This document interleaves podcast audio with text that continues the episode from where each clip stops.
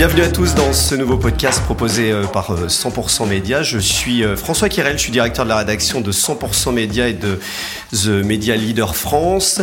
Je vous invite à un voyage avec ce nouveau rendez-vous. Ça s'appelle les Media Leaders. C'est celles et ceux qui font les médias.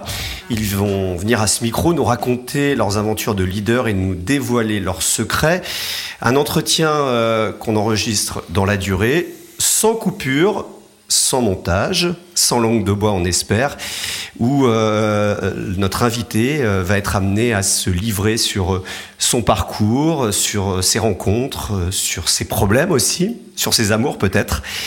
Et pour cela, mon premier invité, c'est Thomas Jamais. Bonjour Thomas. Bonjour François. Alors on va se tutoyer, ah puisque dans la vie on se tutoie, donc il n'y a pas de raison qu'on se tutoie pas. Euh, ici, euh, euh, j'ai voulu t'inviter car tu es l'une des personnalités du secteur des médias les, les, plus étonnantes pour moi. En tout cas, moi ça fait quelques mois que je suis dans ce milieu, quelques années même. en fait, Thomas, toi tu es un mélange de classe, je trouve, de rock et une vraie passion en fait quand on discute avec toi. Euh, à chaque fois que je te croise, j'ai cette impression que tu es hyper à l'écoute, mais en même temps que tu es déjà dans le temps d'après en fait. Alors j'ai appris d'ailleurs en, en t'accueillant tout à l'heure que tu étais un gros buveur de café. D'ailleurs, tu en es à ton deuxième double expresso. Euh, il y en restera encore quelques-uns. Il y en avait d'autres. Il y en avait d'autres avant. Il y en avait d'autres avant. Il y en aura après. Donc euh, euh voilà. Donc tu es le patron. Euh, c'est ce qui te fait vivre, le patron de Media Brands en France, qui est euh, l'un des plus grands groupes de communication. Euh, tu es dans le milieu des agences médias depuis longtemps. Tu es également président de l'UDECAM, c'est l'association qui réunit l'ensemble des agences médias, dont tu as pris la présidence il y a quelques mois. tu es né à Orléans le 11 février 1977 tu es verso ascendant balance. D'ailleurs, on verra tout à l'heure euh, que j'ai un certain nombre de questions euh, qui, pour ceux qui croient à, l'astrologie, euh, peuvent peut-être ne pas être forcément étonnés par le fait que tu sois du signe du verso. Tu as donc 45 ans, tu es père de quatre enfants. Et, et voilà, c'est ce mhm. qu'on ce qu'on peut dire sur toi globalement. C'est déjà pas mal ça fait déjà un peu des journées occupées. Quand je dis que tu as un mélange un peu de, de classe, de rock et de passion, est-ce que c'est quelque chose qui te définit de bonne façon alors écoute, je suis très flatté par. Euh, alors rock, euh, oui, ça c'est sûr, parce que c'est c'est quelque chose dont je, je ne me cache pas. C'est vrai que euh, j'assume complètement le fait d'être fan de, de, de, métal, par exemple, et que c'est sans doute pas pas très commun. Alors, on, on, je suis pas tout seul. Hein. Tu sais que il y a un, un garçon qui s'appelle Pierre Calmar aussi, euh, un de mes, de mes, camarades. Patron de Den Souffrance. Absolument, avec qui on se retrouve souvent dans des concerts de métal. Et il y en a d'autres aussi. Donc en fait, c'est pas si, euh, c'est pas si, euh, je dirais, rare que ça. Mais voilà, en tout cas, euh, ça, je, je m'en cache pas du tout. Et c'est une passion personnelle depuis longtemps, depuis toujours. Pour en reparler avec grand plaisir. Après, donc c'est très drôle parce que ouais. spontanément, la première chose dont tu parles, c'est de ta passion. C'est pas de ton boulot, ouais, ouais. en fait. Bah, non, mais parce que tu, c'est ça. Tu me demandes comment, si, si ces trois mots là, voilà. Bon après, classe, je sais pas. Alors c'est vrai que moi j'aime bien les cravates, par exemple. Alors aujourd'hui, t'es en col roulé, hein. Oui, mais alors c'est soit col roulé, soit cravate, soit. Non, je rigole. Non, mais il y a des espèces d'uniformes comme ça. Ouais. Mais c'est vrai que la cravate, c'est quelque chose qui me plaît. Moi, je, je sais pas, j'aime bien l'élégance. Je, je, trouve que c'est joli. Je trouve que ça, ça permet de, de, de, sortir aussi un petit peu de, du lot. Et c'est presque une sorte de, de, de manifeste euh, que d'être élégant aujourd'hui et que d'essayer de je sais pas de faire un effort quoi. Je trouve ça je trouve ça bien. Moi ça me c'est faire un effort et je le fais et je le fais pour moi en fait surtout si tu veux. Donc euh, donc voilà. Mais c'est vrai que euh, ça se perd euh, et ça, ça, me permet en fait d'être euh, d'être un peu euh, je dirais ça me fait plaisir en fait. Tu vois c'est quelque chose qui me qui me qui me qui me qui me donne l'impression peut-être de tu vois d'avoir bah, d'être moi-même en fait. Voilà tout simplement. Mais un peu comme pour tout d'ailleurs. Et, et notamment sur ce mot de passion. Alors là pour le coup oui celui-là et définit euh, vraiment bien euh, ma démarche, euh, ma vie, chaque respiration d'ailleurs, chaque inspiration. Tout est guidé par, cette, par, par ce mot. Alors passion, tu peux le voir de plusieurs façons. Tu peux le voir effectivement de façon très profonde, avec des racines qui vont depuis l'enfance sur plein de, plein de choses. Tu peux le voir aussi dans mon métier, avec effectivement cette passion pour la communication, pour les médias, pour les marques pour les gens aussi, pour les audiences, les, les, consommateurs, les, voilà, d'essayer de comprendre ce qui se passe, voilà, la technologie, pourquoi ça bouge, qu'est-ce que, d'où ça vient, Euh, ça, c'est vraiment quelque chose qui, on dit, qui me passionne, mais oui, c'est ce que j'essaie de comprendre en fait. Et enfin, le dernier point, c'est aussi la passion qui peut être euh, dévorante, brûlante. Euh, donc, il faut faire attention à pas se laisser non plus emporter, dévorer, et, et ça peut, il y a, y a, un côté très très négatif dans la passion aussi. Donc, je fais toujours très la passion destructrice, par exemple. Oui, bien sûr, ou la passion du Christ, qui, qui est un mot négatif dans ce sens-là, tu vois. Donc, la passion, c'est pas que positif. C'est aussi la souffrance. C'est aussi la souffrance. Donc voilà, donc ou alors une sorte de, de soif inextinguible un petit peu de et une recherche infinie. Donc je je cours pas après un truc euh, que je trouverai jamais. Je pense que je euh, à 45 ans maintenant, tu as donné ma date de naissance, donc voilà, on peut, on peut plus mentir. Euh, c'est c'est c'est quelque chose qui qui est un peu derrière moi d'une certaine manière, c'est-à-dire que savoir qui je suis, euh, c'est quelque chose qui a pris longtemps. Je pense que, enfin, j'y travaille toujours. Euh, c'est évidemment pas complètement terminé, mais c'est la quête qui m'anime. Voilà. Donc euh, ça, répond à ça, si tu veux. La passion répond à ça. Ça, ça répond à quelque part animer cette cette recherche de, de, savoir qui je suis vraiment. Et c'est ça qui fait que je me lève le matin, en fait. On va commencer par parler de ton parcours professionnel. Tu es diplômé de, Sciences Po Paris. Tu as euh, commencé en 2002 comme planeur stratégique chez Cara. Cara qui est euh, l'inventeur du métier d'agence média en France, hein, euh, fondé par l'emblématique Gilbert, Gilbert, Gross. Donc tu, tu, es arrivé quand même après Gilbert Gross. Mais en tout cas, tu as travaillé chez bah, celui qui a inventé le métier d'agence média. Planeur stratégique. Pour toi, c'est quoi? Pour moi, c'est peut-être l'un des plus difficiles métiers, je trouve, et c'est peut-être l'un des plus beaux euh, en agence. Euh, certains se reconnaîtront. Euh, C'était quoi être planeur stratégique pour toi? Alors écoute, déjà j'ai eu beaucoup de chance parce que euh, après des études effectivement euh, en droit, en, sociologie, en philosophie politique, en droit des affaires et en communication, je suis tombé un peu par hasard euh, sur sur ce qui était la création du premier planning stratégique en agence média en France. Donc il y a 20 ans, en 2002. Et donc j'ai été recruté par un garçon qui s'appelle Yves Siméon, qui m'a donné euh, ma chance, euh, et qui avait été, lui, euh, recruté par Eric et Bruno, Eric hein, Rebout et Bruno Kemoun, qui étaient à la tête de Cara à cette époque-là, pour créer le premier planning strat d'agence média, avec leur conviction qui était qu'il fallait passer du monde de la centrale d'achat à l'agence médias et donc au conseil. Et donc c'est-à-dire avaient... on n'est pas là que pour euh, acheter euh, en gros euh, voilà. des spots télé, spots radio. On, on, fait du conseil derrière. C'est du conseil. C'était le début du digital aussi. C'est des honoraires effectivement et c'était ce moment-là. Et donc du coup Yves venait lui de CLM BBDO, il était à la tête du planning strat de CLM BBDO et avait été recruté par Eric et Bruno pour monter ça. Et donc il avait un budget avec un recrutement d'un senior, d'une senior et d'une ou d'un junior. Et donc j'étais le junior. Et j'ai commencé par ça. Donc ça ça a été vraiment une découverte et je me suis rendu compte que euh, c'est exactement ce que je voulais faire. Alors, et donc j'avais failli en fait euh, faire autre chose, c'est-à-dire être chercheur en sociologie politique à Sciences Po. Bon. C'est un peu ce que tu fais avec les bouquins que t'écris, on en reparlera. Oui, et puis euh, je donne des cours à Sciences Po aussi depuis 11 ans maintenant, donc c'est mon école, j'en suis, j'en suis très fier et très proche, à la fois dans les valeurs de cette, de cette maison et puis de, de ce qu'elle, de ce qu'elle représente. Mais, euh, mais bon, j'avais, j'étais boursier à Sciences Po, j'avais il fallait que je gagne ma vie, quoi. Au bout de toutes ces années d'études, j'en avais un peu ras-le-bol aussi. Et donc, du coup, j'ai plongé et j'étais super euh, euh, chanceux.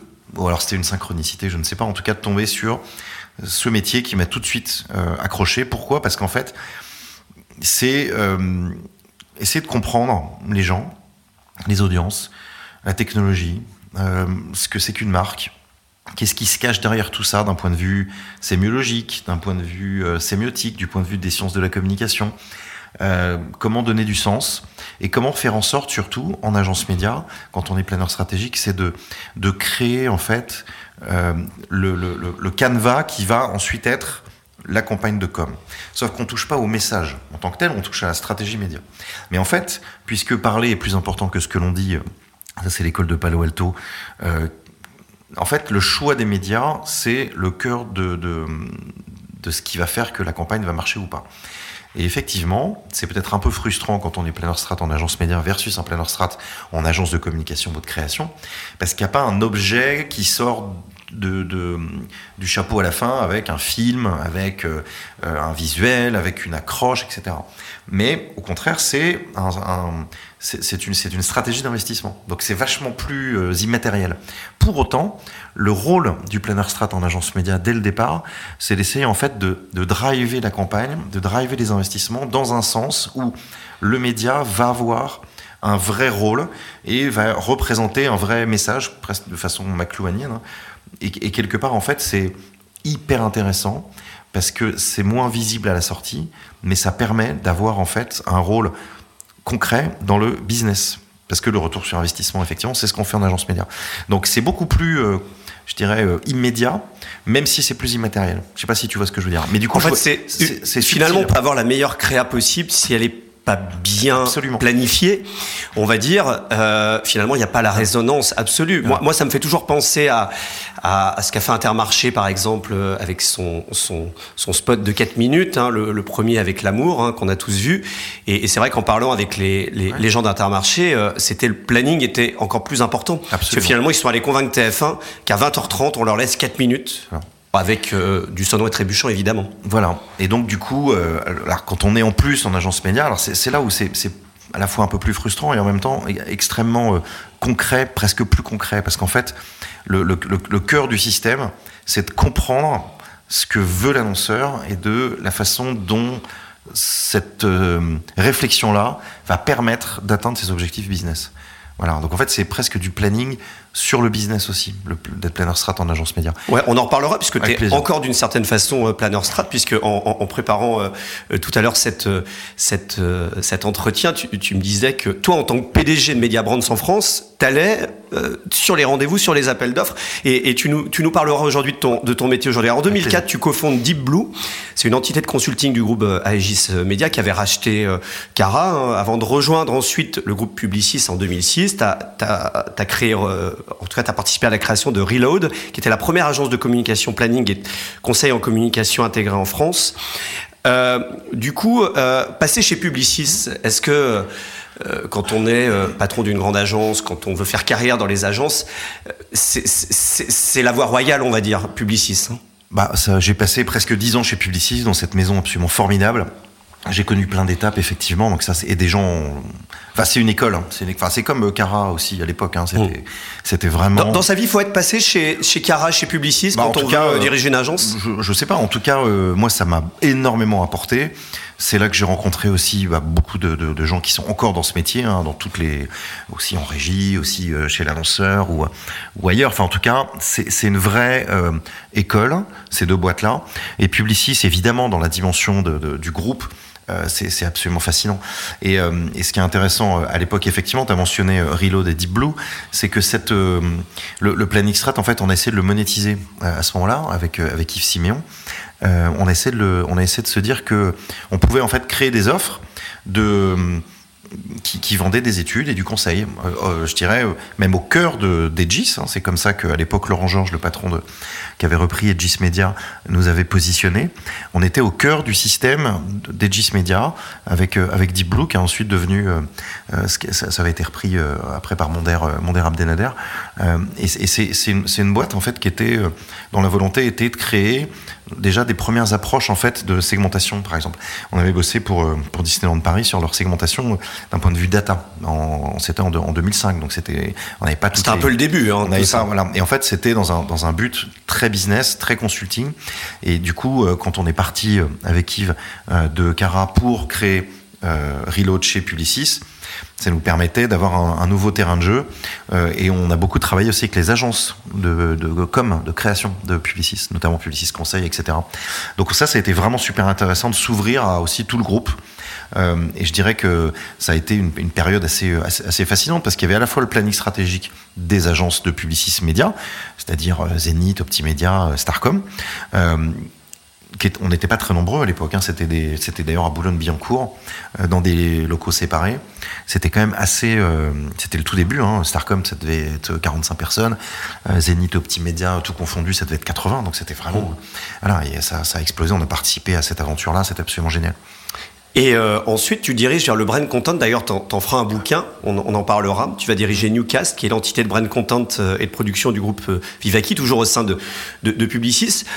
finalement, ce lien entre l'achat média, la créa, est-ce que finalement, c'est pas le brand content qui, réunit un peu le meilleur des deux mondes? C'était ça ta démarche? Oui, alors là, après, en fait, avoir travaillé du coup des, années en, stratégie, donc euh, avoir dirigé la, stratégie et la direction euh, du planning strat des agences médias de Publicis Média, grâce à Sébastien Danet qui m'avait euh, fait confiance, et avoir travaillé aussi de manière étroite avec Thierry Jadot à l'époque.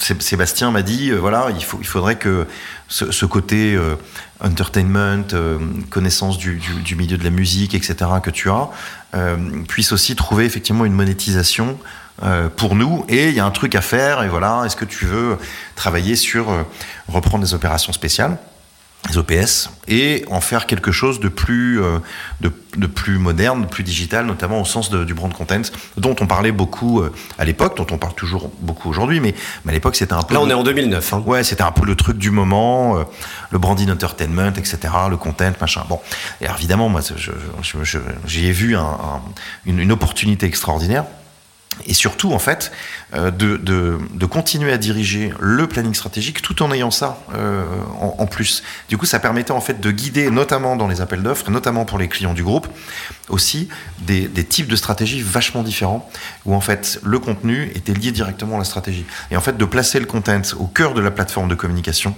et de la reco média, et pas comme un truc à côté ou en plus ou la cerise sur le gâteau, etc. C'était pas le, c'était pas le petit coup de vernis à la fin, c'était le cœur de la. De, et, les marques étaient prêtes pour ça, c'est-à-dire euh, il y avait cette culture quand même déjà. Il y a énormément d'appels d'offres qui ont été gagnés à ce moment-là sur ce nouveau, sur, sur cette approche-là. Et puis on a aussi euh, développé le chiffre des opérations spéciales et du content de façon assez incroyable. Donc ça c'était Newcast, ça c'était vraiment la première euh, mm. première époque. Et puis après, il y a eu Moxie et là ça a été une volonté de créer là carrément une agence. Là, c'était plus un département OPS, planning strat, machin. Là, c'était une agence. On a été jusqu'à 45-50 euh, personnes avec euh, un, au sein de Publicis toujours, au sein de Publicis avec un chiffre d'affaires assez, assez important hein, et, et avec une, une, volonté de collaborer avec les agences de création du groupe Publicis. Donc, on a bossé par exemple sur des plateformes de com internationales et sur des recos pour Renault avec Publicis Conseil. On a lancé des, des, des véhicules pour, pour pour Renault par exemple. On a bossé pour des très gros clients du groupe, pour L'Oréal, on a bossé pour Ralph Lauren, on a fait des trucs assez dingues pour Orange aussi. Et donc ça a été vraiment une période incroyable parce que tout d'un coup, en fait, au cœur du système Publicis, il y a eu cette, euh, cette agence qui permettait d'avoir des concepteurs, des créateurs de contenu euh, qui venaient en fait du monde de l'entertainment, du divertissement. Et alors on avait une coloration musique, mais ça c'est parce que c'est ce que j'aimais aussi. Hein. Donc j'avais recruté des gens qui étaient capables de, de, de, faire ça, qui étaient capables de se brancher directement au monde de la musique, au monde de la culture. Et donc on a eu beaucoup beaucoup de, de, de, de cas qui sont sortis avec euh, David Guetta, avec les Ting Tings, avec Metronomy. on a fait des campagnes internationales. On était très branchés musique. Des, on a, des choses très emblématiques. On a monté un label de musique pour euh, Paco Rabanne. Enfin, on a, on a fait des trucs vraiment très. Euh, c'était chouette. Et puis on a été, effectivement, on a eu des, des shortlists euh, à Cannes, Lions, à Cannes Lions, on a gagné plein de prix. Euh, et puis cette, euh, je pense que ce modèle quand même pour moi a été extrêmement enthousiasmant, enrichissant, mais c'était c'était pas le moment. Et je pense que je sais même pas si c'est d'ailleurs encore le moment aujourd'hui, parce qu'on s'était on s'était un peu mis le, le, cul entre deux chaises, si tu me passes l'expression, entre le monde de, l'agence média, d'un groupe d'agences médias, parce qu'on était une agence de création spécialisée en brand content intégrée à Publicis Media. Et là, c'était le positionnement était un peu bancal parce qu'on n'était pas non plus vraiment une agence de pub. On était un peu hybride. Et, et finalement, euh, alors ça a marché sur le chiffre, etc., sur les cas, sur la fierté qu'on avait tous de faire partie de cette aventure. Mais le modèle n'était pas si pérenne que ça, parce qu'en fait, il fallait, sur la durée, c'était très compliqué. Il fallait choisir son camp. Hein. Il fallait choisir son camp. Et, euh, et, je pense que c'était euh, c'était c'était compliqué de le faire. Est-ce que ça c'est pas très français moi pour être allé au Cannes Lions l'année dernière j'entendais on, m'expliquait aujourd'hui finalement les, les, les, publicitaires américains par rapport aux anglo-saxons publicitaires français il y a il y a deux différences c'est que finalement les, les créatifs quand on recrute un, un, un créatif aux États-Unis enfin dans les pays anglo-saxons la première chose qu'on lui dit bon très bien c'est quoi ton idée mais ça va me rapporter combien? En France quand on recrute un créatif il arrive avec ses planches il arrive avec ce qu'il a fait puis finalement on va on va pas penser d'une certaine façon au retour sur investissement. Est-ce que c'est pas ça la faiblesse de de l'esprit français d'agence et qui fait qu'aujourd'hui être agence média, je trouve que des fois c'est un peu un travail de chien? Alors, il y, y, a plein de choses dans ce que tu dis très intéressantes. Alors, je suis, je suis d'accord sur le, sur le fait qu'effectivement la tradition créative française est plus liée sans doute à, une, un, un craft de qualité, à une idée stratégique. On est plus bohème finalement. Ouais, il y a quelque chose de peut-être plus noble aussi d'une certaine oui. manière. Hein. Oui, oui, c'est la noblesse de l'art en fait. C'est plus de l'art que de la pub. Mais c'est de moins en moins vrai quand même parce que tu vois toutes mmh. les agences qui cartonnent, romance, euh, même Buzzman, etc. Mmh. Vois, ici, les mecs qui pensent business dès le début. Donc euh, ils ont ils sont ils ont switché déjà tout de suite. Ils sont plus dans le, le presque le, le monde d'avant où c'était pas bien parce que le, la création c'est de, préserver du commerce. Il faut respecter euh, mon art. Voilà. Mais ça c'est très français aussi euh, de, de, base parce qu'effectivement les Anglo-Saxons, bon Andy Warhol euh, il n'est pas français, hein, tu vois, mélanger l'art et la culture et penser que c'est la même chose, euh, c'est les Anglo-Saxons qui le font. C'est un businessman aussi Andy Warhol. Hein. Ah, exactement. Et c'est pour ça que j'en parle parce que les Français pour le coup ont un petit peu de mal avec ça. Donc donc il y a, y a, ce fond. Maintenant, euh, est-ce que c'est pas d'une ouais. certaine façon euh, notre difficulté à parler de l'argent Oui, c'est possible. C'est de se dire euh, un créatif, je je je, je veux pas qu'on m'associe aux gens qui vont négocier ouais. avec les régies pour aller acheter des espaces publicitaires en fait. C'est possible, mais ceux, ceux qui gagnent aujourd'hui, c'est ceux qui mélangent tout effectivement, euh, et c'est ceux qui savent tout faire et ou qui savent utiliser dans leur groupe de com par exemple les bonnes ressources au bon moment. Et voilà. Et pour revenir à Moxie, effectivement, je pense qu'on était un peu, un peu trop, je dirais, sur cette approche trop anglo-saxon peut-être, puriste.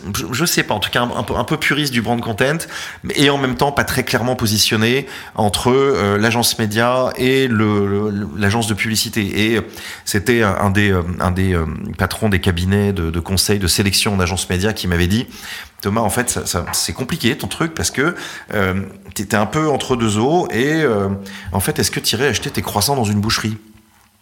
Je dis bah non. Bon bah voilà, bah, c'est pareil. L'annonceur, il va acheter ses croissants en France dans une boulangerie et il va acheter sa viande dans une boucherie. Donc il fait pareil, il va acheter sa pub dans une agence de pub, son média dans une agence. Donc on peut pas imaginer un mall ou un supermarché en fait dans ces cas-là. Et le truc entre les deux est un peu compliqué pour être positionné sur les bons appels d'offres parce que du coup on savait pas parfois on était briefé euh, en tant qu'agence média parfois on était briefé sur du social parfois on était briefé sur l'influence parfois on était briefé sur en fait il faut être siloté pour voilà. que ça fonctionne et je pense ça. que si on avait été une agence indépendante ça aurait été plus simple là le fait d'être à l'intérieur du groupe Publicis c'était aussi un peu ça brouillait les pistes parce qu'on savait pas où, où, où, ça allait quoi voilà et Donc, pourquoi tu, pourquoi t'es pas parti eh ben et si, t'as pas dit eh ben on, alors t'es parti on mais est venu me chercher on est venu me chercher le mais pourquoi t'es pas parti créer ton agence à toi alors euh, en disant bah effectivement je vais créer mon agence indépendante on voit qu'en France on a un tissu ouais. quasi unique d'agences indépendantes t'aurais très bien pu j'aurais pu mais euh, on m'a proposé à ce moment-là une enfin, j'y ai beaucoup pensé hein. mmh. et en fait j'ai toujours fait de l'intrapreneuriat. Euh, tu, tu crées au sein des groupes Deep, Deep Blue, Reload, Newcast, mmh. Moxie, c'est de l'intrapreneuriat. Et en fait, on m'a proposé cette mission d'intrapreneuriat à l'intérieur du groupe Interpublic. Euh, et donc ça, ça m'a plu énormément parce qu'en plus là, il y avait un, un, case study génial qui était de de, de remonter euh, une, une, boutique qui était euh, qui était assez abîmée et qui était très mal en point en 2015.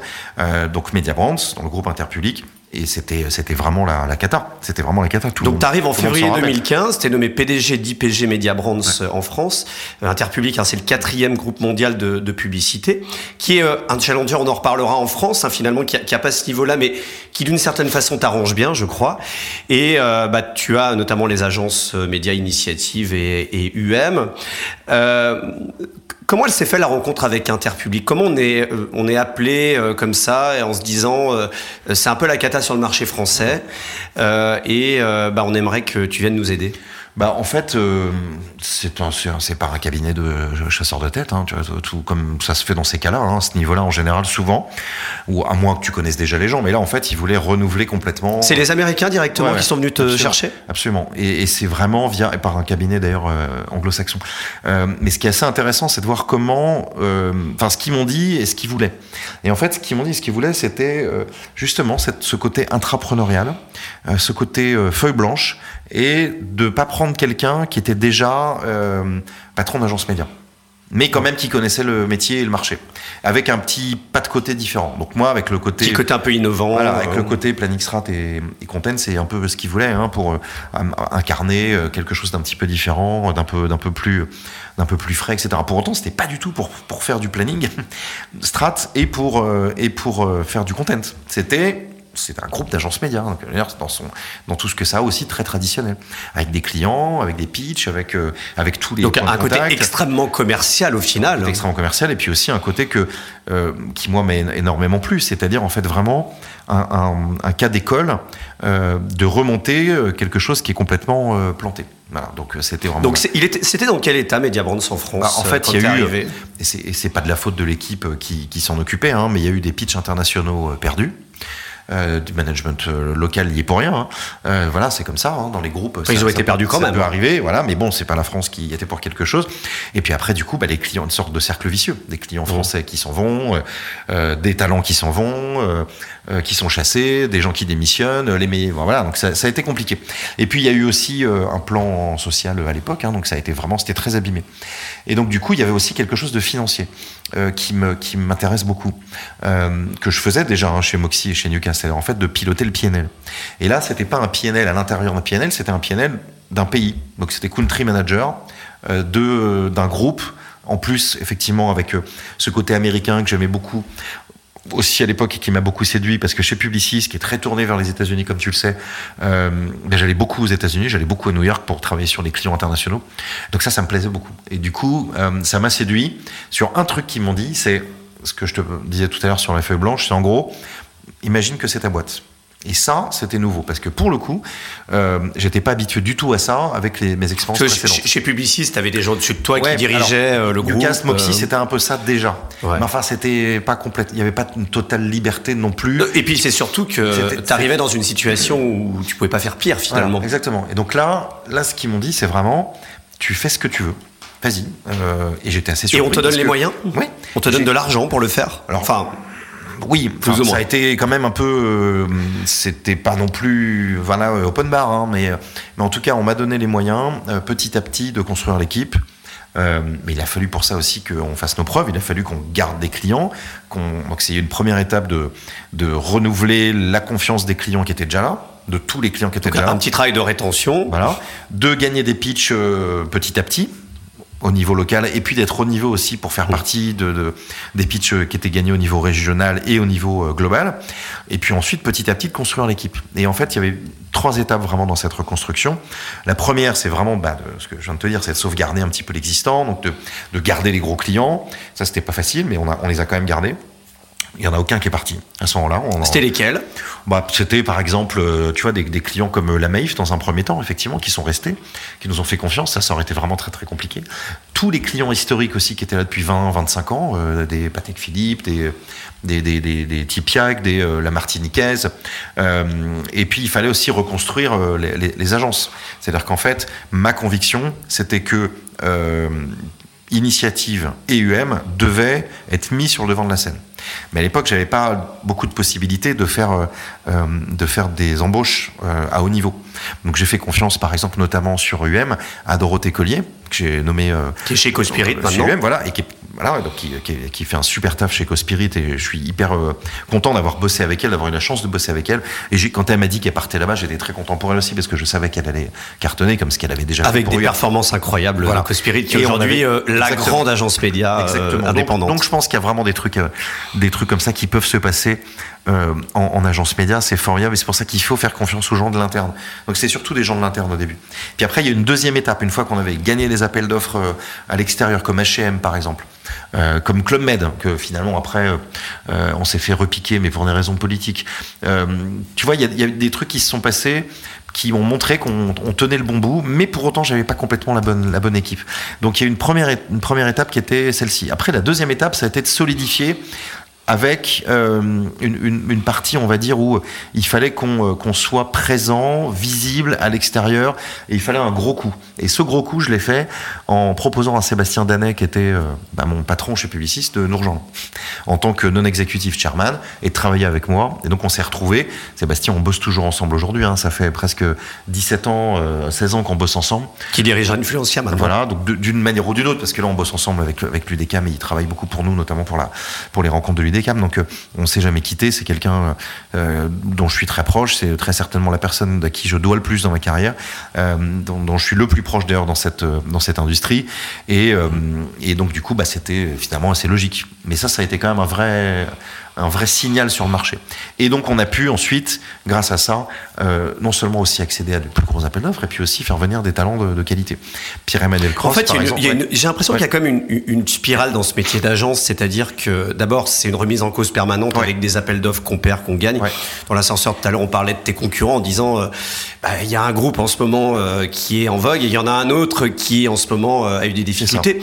Et comment on, rentre dans la spirale vertueuse et comment on sort d'une spirale infernale où euh, finalement euh, euh, euh, J'imagine que qu- quand on est entre guillemets des, des losers, euh, ça se ressent dans les Ouais. dans les appels d'offres en fait. Oui, alors, comment on sort de ça en fait? Alors, c'est alors les, c'est les talents, mais ça, je vais, je vais y revenir parce que il faut, faut que je te raconte cette histoire-là. Mais en fait, au départ, quand je suis arrivé et que c'était effectivement un peu, euh, c'était pas perdu d'avance, mais c'était vraiment chaud, euh, je j'ai dit aux équipes, je, je les ai rassemblés, la première fois que je leur ai parlé, je leur ai dit, je vous, je vous demande d'y croire. Parce que si vous y croyez pas, ça marchera jamais. C'est-à-dire qu'il faut arriver gagnant quand on arriver- fait les, euh, les, les, les oraux, les, les entretiens. Ouais, et, de, et de- et de se dire qu'en fait, euh, c'est juste possible, et non seulement c'est possible, mais on va y arriver, parce qu'on a un plan, et que ce plan, c'est celui-là. Et donc, en fait, je leur ai donné le plan à 5 ans que je suis en train de te raconter. Le plan à 5 ans, on l'a fait. Bon, maintenant, ça, fait, ça va faire 8 ans, mais, mais, mais donc, il y a un autre plan à 5 ans qui est mis en place. Mais, mais, mais voilà, et en fait, c'est... C'est vraiment cette idée de, de, de c'est presque du wishful thinking ou de la, ou de la, c'est pas de la pensée magique parce que j'aime pas trop ce mot-là, de pensée magique. Mais en tout cas, c'est vraiment un travail de volonté avec un grand V. C'est vraiment une question d'être certain qu'on va y arriver parce qu'on a un plan et qu'il n'y a rien qui peut s'opposer à ce plan parce que ce plan c'est celui-là, il nous correspond, et il correspond à ce qu'on va faire. Mais une fois que tu as les bons talents, et c'est là où après euh, Sébastien, Pierre-Emmanuel Cross, euh, paix à son âme, nous, nous, a rejoint. Là, là, on a vraiment changé les choses. Et puis ensuite, bien sûr, ce qui a changé complètement ensuite toute la dynamique euh, du groupe, c'est quand on a recruté Bertrand Baudichon et quand Bertrand m'a rejoint à la tête d'initiative et que il a pris initiative euh, parce que je savais que c'était quelqu'un comme ça qu'il fallait pour initiative et, Bertrand c'est la bonne personne pour non seulement faire ça mais aussi tout ce que je lui ai confié ensuite c'est-à-dire Magna c'est-à-dire le trading et puis également le, parrainage euh, de enfin on va dire le, mentoring et la direction euh, de, la, stratégie euh, de la vision de reprise qui est notre entité euh, spécialisée en performance Bertrand, il a pris vraiment euh, ce- ce- ce- ce- cette importance dans le groupe à mes côtés parce que je sais qu'on est très complémentaires. Et à partir de ce moment-là, on est vraiment devenu un groupe qui a euh, retrouvé euh, ses bases, pérennisé son modèle et qui est projeté vers l'avenir avec du coup une direction qui se fait confiance avec Bertrand, avec Bruno Jérémia, notre CFO, avec tout le board. On a une équipe stable, on se dit les choses et en fait cette confiance-là qu'on a tout en haut, avec une grande complémentarité, avec une capacité à descendre dans les sujets. On le communique aussi aux équipes, on le communique aussi aux clients. C'est-à-dire qu'en fait, les clients sentent que on se fait confiance, qu'on a confiance en nous. Les équipes savent que ils peuvent avoir confiance en nous. Nous, on a confiance en elles. Et en fait, ça, ça marche parce que euh, c'est sain, c'est transparent. Dès qu'il y a une info, on la fait passer. Dès qu'il y a une critique, on la prend et on met un plan d'action pour se corriger. Et on essaye de faire en sorte aussi entre nous de se dire les choses et d'être hyper fluide et dans la communication en permanence. Et là, à partir de ce moment-là, tout est possible. Et c'est là où, depuis effectivement maintenant euh, trois ans, euh, on a doublé de taille en termes de revenus, en termes de volume d'achat. Et sur l'année 2022, on a embauché 80 personnes. Et là, on est passé dans une autre dimension complètement, puisqu'on est aujourd'hui 250, quand au début, en 2015, quand j'ai rejoint le groupe, on était euh, 50 et quelques. On va justement en parler parce que euh, je crois que c'est quelque chose de très important. Vous avez eu le label euh, Great Place to Work et, et, et j'ai l'impression, pour avoir travaillé sur le pré-agence média de l'année, euh, en rencontrant l'ensemble des, des patrons d'agence, que c'est vraiment le truc du moment, les talents, euh, le fait, euh, le bien-être, etc. On en, on en parlera dans un instant. Je voulais juste revenir sur ces, sur ces appels d'offres, sur ces pitchs. Euh, comment, euh, quand on est un challenger, euh, qu'on a perdu des appels d'offres, on arrive à remotiver les équipes qui doivent se dire Oh là là, en face de nous, on a Publicis, on a Avas, on, on a des gens qui sont euh, a priori plus gros que nous, enfin plus gros que nous, meilleurs que nous, certainement, qui euh, ont des réseaux en plus, euh, puisque clairement aujourd'hui, euh, le métier d'agence média, c'est aussi euh, ça. Quand on gagne des appels d'offres, c'est une question de réseau, c'est euh, au-delà euh, de l'offre en elle-même. Comment, comment, comment on arrive justement à dire Non, mais euh, en fait, on n'a rien pour gagner, mais en fait, on va gagner. Bah, en fait, c'est simplement, c'est ce qu'on fait aussi aujourd'hui d'ailleurs, hein, parce que en France, comme tu le dis, on est très challenger, et tant mieux. Et en fait, on veut garder cette cette cette capacité à être challenger. Et c'est pas qu'une question de taille, c'est aussi surtout une question d'état d'esprit. Mais c'est quand même aussi une question de taille. Et, et, en fait, c'est pas parce que tu as les plus gros moyens, parce que tu as les équipes les plus nombreuses, euh, que l'appel d'offres est facilement gagnable. En fait, ça repose sur la capacité à, à, être, à développer la solution sur mesure pour l'annonceur, c'est-à-dire à vraiment bien la penser, et donc à pas dupliquer un truc qui est scalable pour d'autres, etc. Et surtout, en fait, à mettre les bonnes personnes en face, et d'avoir du coup euh, la sensation qu'il y a quelque chose qui se passe d'un point de vue du conseil et du point de vue de la confiance que l'annonceur peut avoir en toi. Et donc, du coup, à cette époque-là, et c'est toujours le cas aujourd'hui, ben en fait, on gagne des appels d'offres parce que on investit énormément dans le planning stratégique chez Initiative, chez UM aussi, on le fait de plus en plus. Mais en fait, ça, ça fait une vraie différence. Et donc, en fait, ce que se pose, ce que se pose l'annonceur comme question, c'est pas est-ce que je veux être le client numéro 112 bis au bureau 32 avec euh, des gens qui sont parfois un peu juniors, qui sont pas forcément ceux que j'ai vus lors d'appel d'offres? Qui, changent tous les euh, six mois voilà. parce que les gens partent. Ou est-ce que je vais dans un, un groupe plus petit sur lequel je vais valoriser le conseil. Je sais ce que j'achète, je sais, je sais exactement pourquoi j'y vais, parce que je veux du conseil. Alors certes, après il y a la question de la négo sur euh, la productivité, mais ça on sait faire, on sait faire. Il y a pas la, là il y, a, plus de question de taille, d'agence ou de groupe pour pouvoir bien acheter le média. C'est plus la question. Notre métier, on en est convaincu avec Bertrand, c'est que ça va se jouer sur le conseil. Et ça, évidemment, c'est un prix, et c'est aussi un investissement qu'on fait. Et c'est pas un truc qui se qui se fait du jour au lendemain. C'est des équipes, c'est une continuité, c'est une production d'intelligence, notamment avec euh, tout le travail fait sur les cultures par initiative euh, par l'équipe de, Françoise euh, avec avec Bertrand. Il y a les réseaux aussi. il y a certains appels d'offres, notamment publics, qui sont aussi liés à des, réseaux. Hein. on, on va pas citer forcément de, de noms, mais justement, quand on est un groupe américain, qu'on est challenger, qu'on n'est pas numéro un, qu'on n'a pas euh, peut-être un Maurice Lévy par exemple euh, dans son conseil d'administration. Euh, comment, comment on fait justement au-delà de tout ce que tu as expliqué sur le fait qu'il faut du conseil, de la compétence, des talents, etc.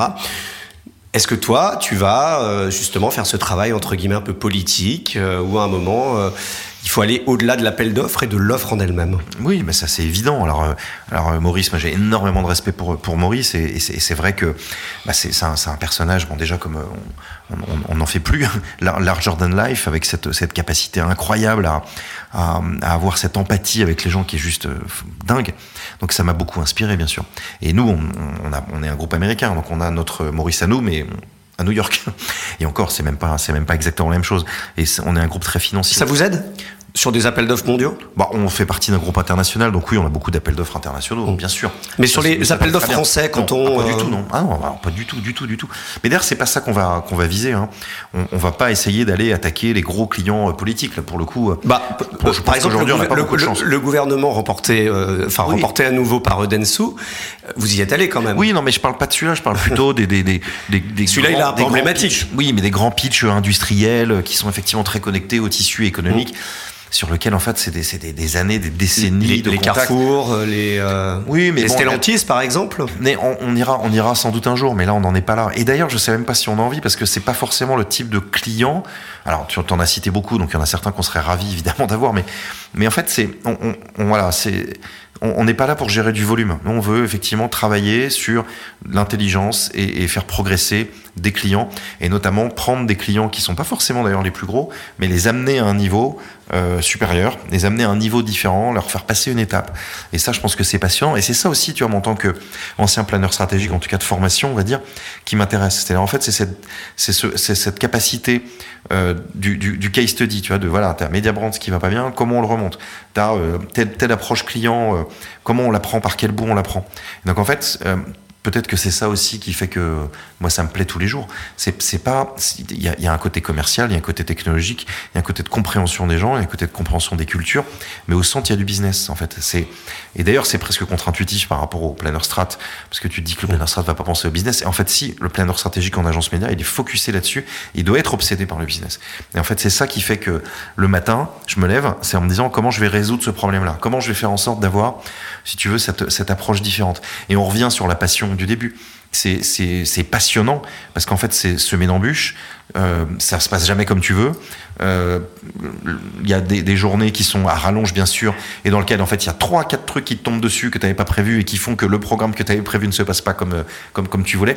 Et donc c'est passionnant parce qu'en fait c'est tous les jours différents et c'est tous les jours complètement euh, complètement à la fois grisant un peu flippant et puis et puis très excitant quoi c'est quoi le, dernier euh, appel d'offres gagné dont tu es le plus fier, on va dire? Oh, Il y en a plein. Écoute, là, je dirais que on a euh, avec. Euh, alors non, je vais, je vais pas te répondre comme ça. Je vais te répondre pas, pas dans le dernier, mais ceux dans, les derniers. Dans, non, mais je vais même dire dans ma carrière ceux qui m'ont le plus marqué, qui m'ont le plus appris.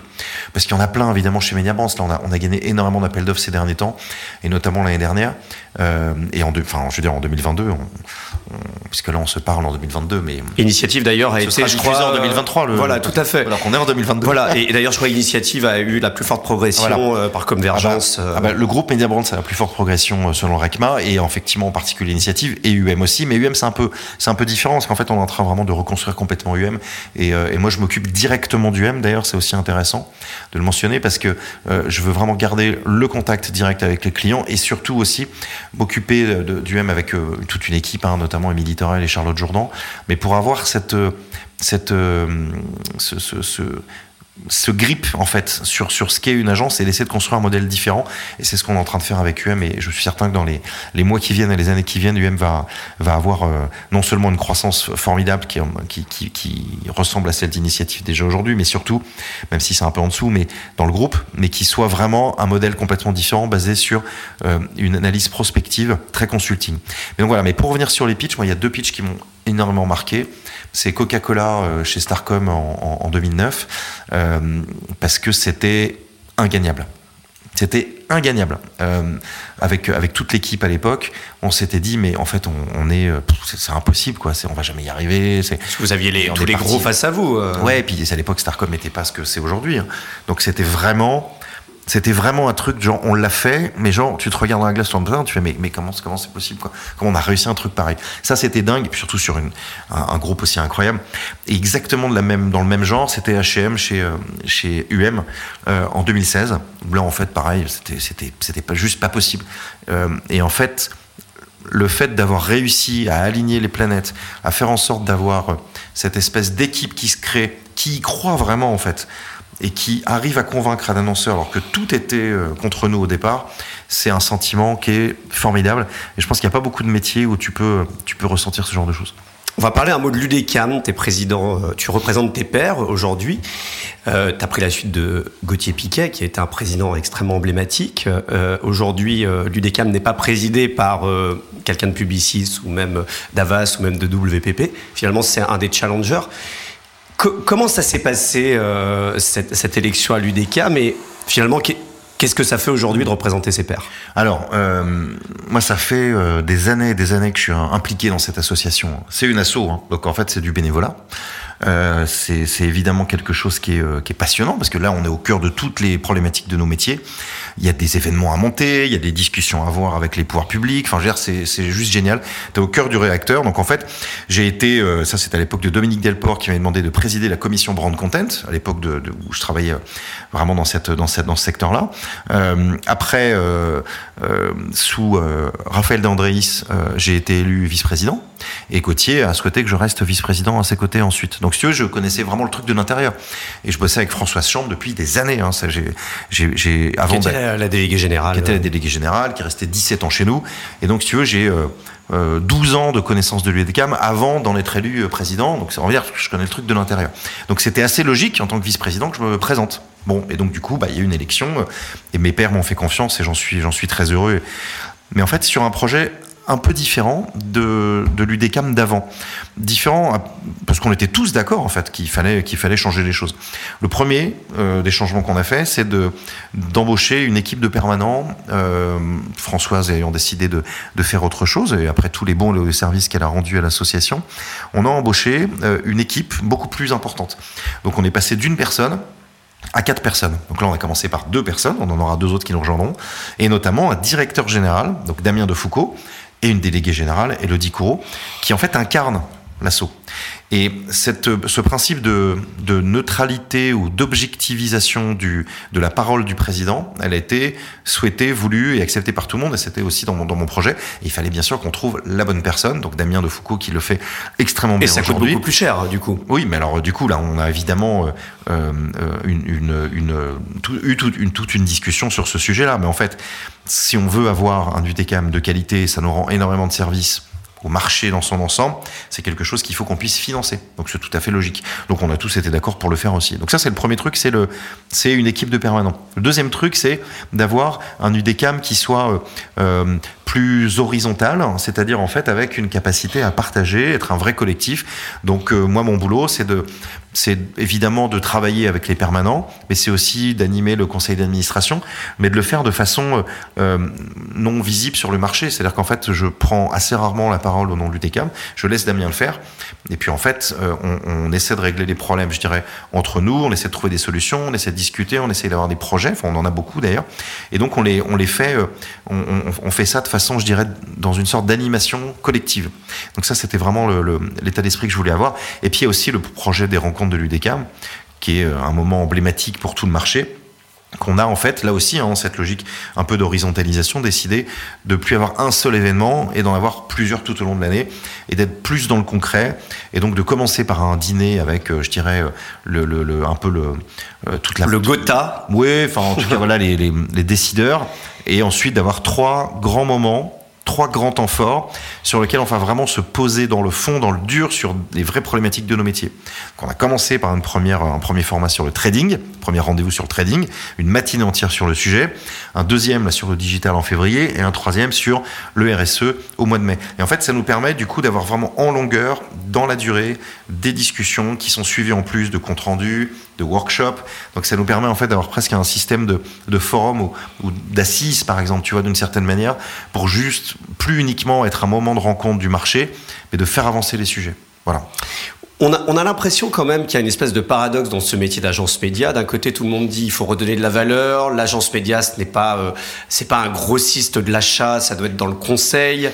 Euh, et en même temps, euh, on a l'impression que ça a du mal à changer tout ça. C'est-à-dire que les annonceurs, ils le veulent, mais en même temps, euh, la première chose qu'ils vous disent, c'est euh, à quel prix tu m'achètes euh, tel ou tel euh, spot TV, tel ou tel spot radio. les agences, bah, ils, ils, rentrent un peu aussi dans ce système-là.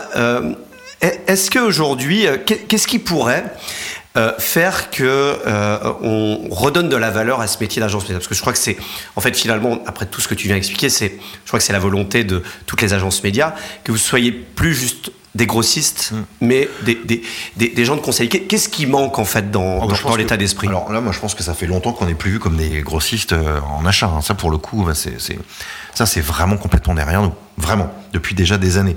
Euh, c'est les agences médias qui ont été notamment au moment de, du Covid, par exemple, hein, au cœur de toutes les demandes des annonceurs.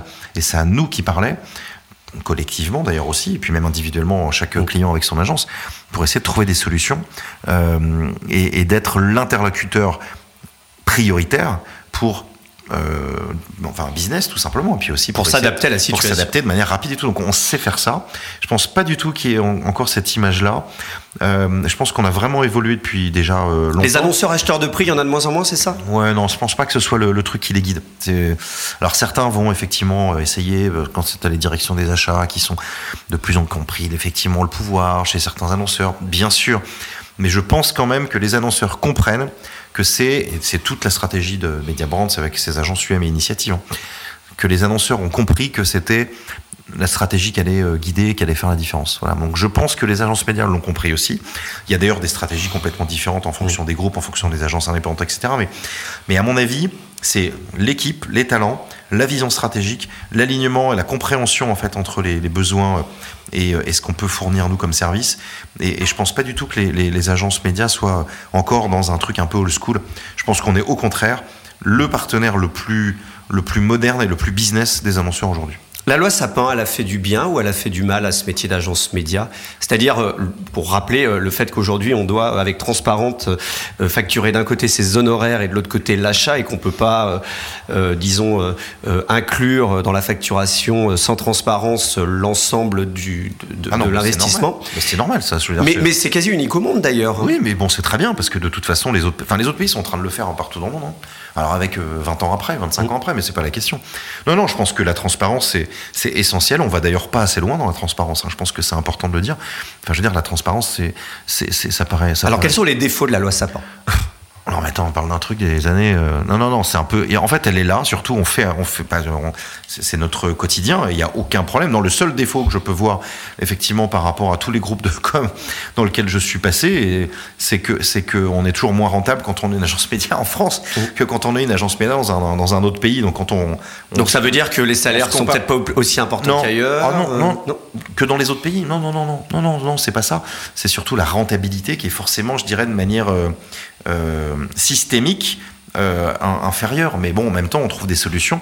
Mais encore une fois, quand on est dans un grand groupe, je pense que les, indépendants ont des, leviers d'action sur leur PNL qui est pas du tout, euh, sont pas du tout les mêmes que sur sur les nôtres. Par exemple, euh, quand on est dans un grand groupe, on n'a pas forcément le choix de, de des locaux, on n'a pas forcément le choix de, bon, enfin c'est pas le cas chez nous, on a choisi des locaux, on est très content, mais mais je dirais que euh, c'est c'est ça la vraie différence. Après le reste, c'est le cadre légal, nous on s'adapte au cadre légal évidemment. Ça me paraît le bon sens absolu, à, tel point que tous les pays, euh, d'ailleurs, sont en train de s'adapter sur ce système-là.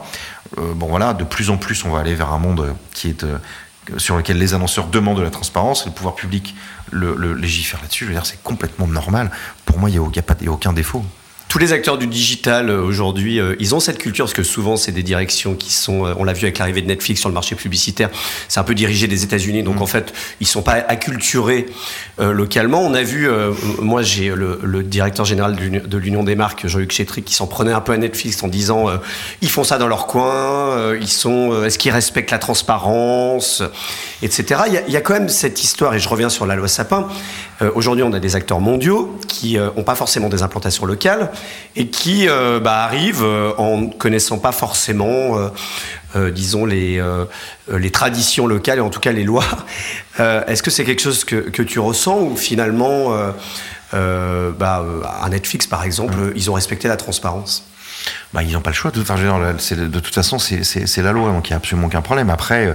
Euh, oui, mais il y a la démarche quand même. Oui, mais enfin, bon, non, mais je pense que toutes ces boîtes-là ont très bien compris euh, la loi française et les spécificités. D'ailleurs, ils sont euh, avec des armées de, juristes et d'avocats, donc je pense pas qu'ils prendront le moindre risque. Et d'ailleurs, les, les, les, amendes qui sont parfois payées par des méta ou autres montrent bien que je pense qu'il faut absolument montrer, montrer patte blanche, euh, et, en Europe et en France en particulier. Et donc je pense pas du tout qu'il y ait de risque effectivement de manque de transparence. Après il y a forcément, mais Netflix ça fait longtemps qu'ils sont en France déjà. Hein. C'est pas ils, débarquent pas comme ça. Oui mais ils, ils, avaient pas la culture. D'ailleurs ils sont allés recruter la patronne euh, de Snapchat euh, publicité Snapchat pour, pour pour diriger sa, filiale publicitaire. Et puis Netflix, on le rappelle, c'était les meilleurs contenus sans publicité. Donc on, on, allait un peu à l'encontre. Oui mais alors après c'est vrai qu'il de toute façon on verra comment ça comment ça va fonctionner. Vous les avez vus Netflix d'ailleurs euh, chez Mediabrand Tu les as reçus ils, étaient comment euh, ils, avaient l'air euh, bah, humbles ou pas ah Oui, absolument. Non, non, aucun problème là-dessus. On a même on a fait des on a fait des, des OP. On a fait des OP avec eux. Après, effectivement, il y a aussi cette idée de est-ce que c'est de l'innovation ou est-ce que c'est vraiment efficace? Et en fait. Et alors? Bah alors. C'est efficace. on verra, on verra. En tout cas, c'est ce qui est intéressant. Il y a vos annonceurs à qui vous avez conseillé d'aller sur Netflix Comment ça s'est passé? Bah, On a bien évidemment euh, été euh, parmi les premiers à, tester euh, cette, capacité de communiquer différemment et de toucher des audiences différemment. Donc il y a un certain nombre de clients sur lesquels on l'a fait. Après, c'est encore une fois, hein, c'est media first. Être media first, c'est-à-dire être le premier à faire une OP, c'est génial, c'est chouette, tout le monde est content, ça fait un communiqué de presse, mais est-ce que derrière ça fait des ventes? Parce que derrière, ça fait du business? Or, on sait que ce qui fait du business, c'est les médias qu'on connaît bien, sur lesquels on a une courbe d'expérience, que on sait que la télé fait vendre. On sait que la télé fait vendre. On sait que, on en parle beaucoup avec nos, avec nos amis euh, du SNPTV et, des, et des régies télé. On sait que ça, ça fonctionne. Est-ce que Netflix fait vendre? On va voir. C'est encore très récent. Donc moi, j'ai pas du tout de de, de, religion là-dessus. je pense que le plus important, c'est le pragmatisme et, le, ce que, et défendre les intérêts de nos annonceurs. Voilà. Après, si ça marche, tant mieux. Si ça marche pas, on fera autre chose. Je voudrais t'interroger, ce qu'on on, l'a pas fait, sur euh, euh, le bien-être au travail, euh, ce qu'on appelle la QVT, qualité de vie au travail. Vous avez eu le label Great Place to, to Work. Au-delà du label en lui-même, en quoi chez Mediabrand, c'est pas juste une revendication marketing de dire, euh, vous savez, euh, ça c'est comme euh, les labels B Corp, etc. Est-ce que c'est vraiment une réalité on, se pose toujours la question sur ces labels. D'ailleurs, on, voit sur les différentes études qui ont été faites récemment, notamment Forrester, en mettant que les gens, en tout cas le public, les consommateurs, sont de moins en moins naïfs par rapport à tout. Pas dupes, sont pas dupes. Sont pas dupes à tout ça. En quoi aujourd'hui il fait mieux vivre, mm. il fait mieux travailler chez Mediabrands que chez Avas ou que chez Publicis. Ah non, moi je pense qu'il fait, enfin, il, peut faire très bon vivre chez Avas ou chez Publicis, hein, heureusement. Hein. Euh, euh, non, mais non, en fait, ce qu'on a, ce qu'on a voulu faire, c'est, s'adapter euh, à, à, ce qu'on est vraiment. Et en fait, le codir de Mediabrands partage des valeurs. ces valeurs-là, on veut qu'elles soient celles de nos, de, de nos équipes. Euh, et en fait, ce qui est très intéressant, c'est que les gens qui nous rejoignent partagent aussi ces valeurs-là. Donc, c'est quoi ces valeurs? C'est euh, la confiance, la transparence en interne, en externe aussi d'ailleurs, mais en interne, euh, une ouverture vers la société, une inclusivité et une, volonté de s'ouvrir et d'aider les autres, qui est pas feinte. C'est pas quelque chose de, de, de pipeau. On le fait pas pour euh, se mettre un masque RSE et puis faire semblant. C'est quelque chose qu'on fait dans notre vie euh, quotidienne aussi. Euh, et d'une certaine façon, c'est juste aligner en fait l'entreprise avec des valeurs qui sont partagées par tout le monde. Donc c'est pour ça que ça fonctionne en fait. Et en fait, on n'a pas besoin de se forcer pour être Great Place to Work parce que ça crée en fait un environnement de travail cette confiance, ces valeurs, cette inclusivité, qui fait qu'en fait, il y a euh, une sorte d'ambiance de, base qui, chez Mediabrand, c'est excellente. Alors, ça veut pas dire qu'ailleurs, elle est pire. En tout cas, chez nous, c'est il y a une très très bonne ambiance. Ça se sait sur le marché. Il y a un bouche à oreille très positif. Ça se, ça se dit pour euh, ceux qui nous rejoignent, qui disent j'ai jamais vu une ambiance comme ça, c'est génial. Ça se dit pour les gens qui veulent nous rejoindre et qui ont envie de nous rejoindre parce qu'effectivement euh, ils se disent qu'ils vont euh, être bien accueillis, qu'ils vont euh, être écoutés, qu'on va pouvoir en transparence bien travailler ensemble. Et je dirais que le label n'a été que la concrétisation, parce que les labels pour label, on s'en fiche un peu, c'est pas tant que ça, c'est pas le label qui compte, c'est le fait que ça nous permette en fait nous de mettre en place effectivement des plans d'action et de s'assurer que ce qui est naturel soit organisé. Et donc ça passe par de l'accueil des, talents qui nous rejoignent, avec un, une phase d'accueil qui est extrêmement longue, un accompagnement, un mentorat par d'autres personnes de la boîte, etc. Ça passe par euh, une ouverture à la société avec beaucoup d'associations qu'on va aider, avec des causes qu'on va soutenir. Ça passe aussi par euh, de la communication interne tout le temps, en permanence et à tous les niveaux. Et du coup, en fait, ce label qui est assez compliqué à avoir, hein, parce que le label Great Place to Work en France, euh, qu'on a eu en France, parce qu'on l'a pas eu pour l'international, on l'a eu pour la France, c'est euh, je crois 95 questions sur lesquelles il faut qu'il y ait un taux de réponse de la boîte de 75 ou 80%, sinon ça marche pas, c'est pas compté comme valide. Et il faut qu'ensuite il y ait un taux positif de 65% de tous les répondants. Donc, du, et, ça, et, les questions vont de est-ce qu'il y a un baby-foot, euh, est-ce que les locaux sont propres, jusqu'à euh, est-ce que la vision de, du dirigeant euh, est claire. Donc c'est quand même assez dur à avoir. Et on l'a eu une première année avec un taux de réponse de 85, enfin un taux de positif de 85%. Et là, on l'a re-eu la deuxième année avec un taux de réponse encore supérieur de 3 points, 88% avec beaucoup plus de gens interrogés puisqu'on a embauché 80 personnes l'année dernière. Donc en fait, ça veut dire tout simplement que ça fonctionne, c'est renouvelé et, effectivement, ça nous aide ce label à recruter encore plus de gens parce que ça donne envie, quoi, tout simplement. Après, ça veut pas dire qu'ailleurs, euh, c'est l'herbe est, moins verte, mais en tout cas, ça veut dire que il y a une volonté de la direction d'aller dans cette direction-là. Et je pense que c'est rassurant pour les talents qui nous rejoignent, pour les clients aussi, pour les prospects. Comment tu as vécu euh, l'affaire Balance ton agency euh, On a vu hein, euh, chez certains de tes concurrents des, des comportements où derrière ça, ça jetait un peu aussi l'opprobre sur la totalité de l'agence. Et est-ce que chez Mediabrand, il y a eu des problèmes en alors, alors, chez Mediabrand, ça bah, absolument aucun moment. Non, parce qu'on n'est on n'est pas derrière chacun. On n'est pas derrière chacun. Ouais, absolument aucun moment. Et alors, je pense que c'est Alors évidemment, on ne sait pas du tout de quoi, quoi l'avenir est fait, mais enfin, honnêtement, en fait, c'est une question d'état d'esprit. C'est une question d'état d'esprit. Euh, Dans le management, c'est ça? Ouais, et je pense que on est assez loin de ces, de ces, de ces, de ces possibles dérapages. En tout cas, là, ce que tu dis, c'est certains, certains de mes concurrents, non. En agence média, jamais. Plutôt en agence créa. Je sais pas, en tout cas en agence Donc média. Donc vous êtes plutôt les bons élèves, agence média. Pas de question d'être bon, bon élève. En fait, je pense que dans cette industrie, dans ce secteur de, de, des agences médias, euh, il y a, euh, y a, ouais, il y a, y a, des valeurs, il y a une communauté, il y a des, il y a des gens qui sont, euh, qui sont euh, aux commandes depuis longtemps, qui se connaissent aussi avec, euh, avec des valeurs partagées. Et je trouve que c'est, euh, ça fait partie de, de, des choses qui sont formidables dans le secteur des agences médias, c'est d'avoir ces valeurs communes. Et d'ailleurs, c'est aussi des choses dont on parle beaucoup à l'UDECAM parce que j'ai le sentiment qu'il y a une sorte de, de, de, de, de différence peut-être par rapport à d'autres secteurs. Alors, c'est quand on dit agence créa, agence de on ne sait pas de, de, de, de, quoi on parle exactement. En tout cas, ce que les groupes aujourd'hui intègrent. Ouais, tout, voilà. En euh... tout cas, en tout cas, nous, je dirais, alors chez Mediaband, et puis même dans les agences médias en général, c'est des choses dont on était assez loin et, euh, et on était d'ailleurs assez, assez, assez triste de voir que ça pouvait arriver ailleurs.